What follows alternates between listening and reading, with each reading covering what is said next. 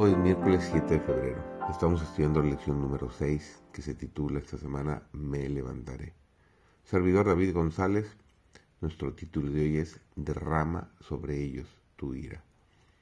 La paciencia y la magnanimidad de Dios, que debieran enternecer y subyugar el alma, tienen una influencia completamente distinta sobre los descuidados y pecaminosos.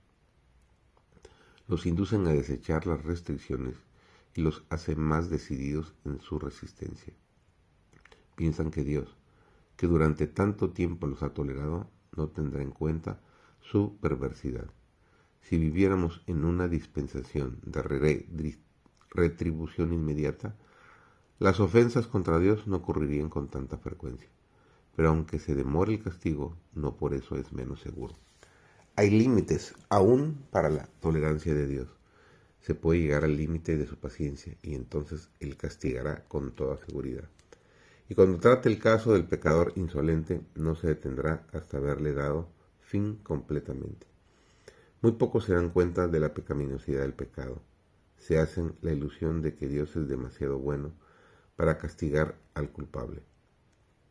Pero los casos de María, Aarón, David y muchos otros demuestran que no es seguro pecar contra Dios ya sea con hechos, palabras o aún con el pensamiento. Dios es un ser de infinito amor e infinita compasión, pero también declara de sí mismo que es fuego consumidor, Dios celoso. Tal como el arco iris se forma en las nubes por la unión de los rayos del sol y las gotas de lluvia, el arco iris que rodea el trono representa el poder combinado de la misericordia y la justicia.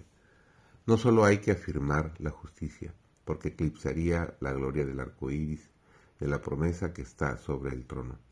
Los hombres solo verían la condenación de la ley. Si no hubiera justicia ni sanción, el gobierno de Dios carecería de estabilidad. La unión de la justicia y la misericordia perfecciona la salvación. La misericordia nos invita a entrar en la ciudad de Dios a través de sus puertas, y la justicia se complace en otorgar a toda alma obediente los privilegios plenos que le corresponden como miembro de la familia real e hijo del Rey del cielo. Si tuviéramos defectos de carácter, no podríamos franquear las puertas que la misericordia ha abierto para los obedientes, porque la justicia está en pie junto a la entrada y requiere santidad de todos los que quieran ver a Dios. Si la justicia hubiera desaparecido y fuese posible, si la misericordia divina abriese sus puertas a toda la humanidad, sin tomar en cuenta su carácter, habría en el cielo una situación de desafecto y rebelión, peor que la que se produjo cuando Satanás fue expulsado. Se romperían la paz, la felicidad y la armonía del cielo.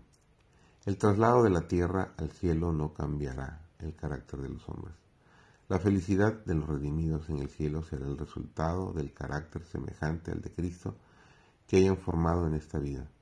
Los santos del cielo habrán comenzado por ser santos en la tierra. La ley de Dios no es debilitada por el Evangelio, pero el poder del pecado es quebrantado, y se extiende el cetro de la misericordia al pecador penitente.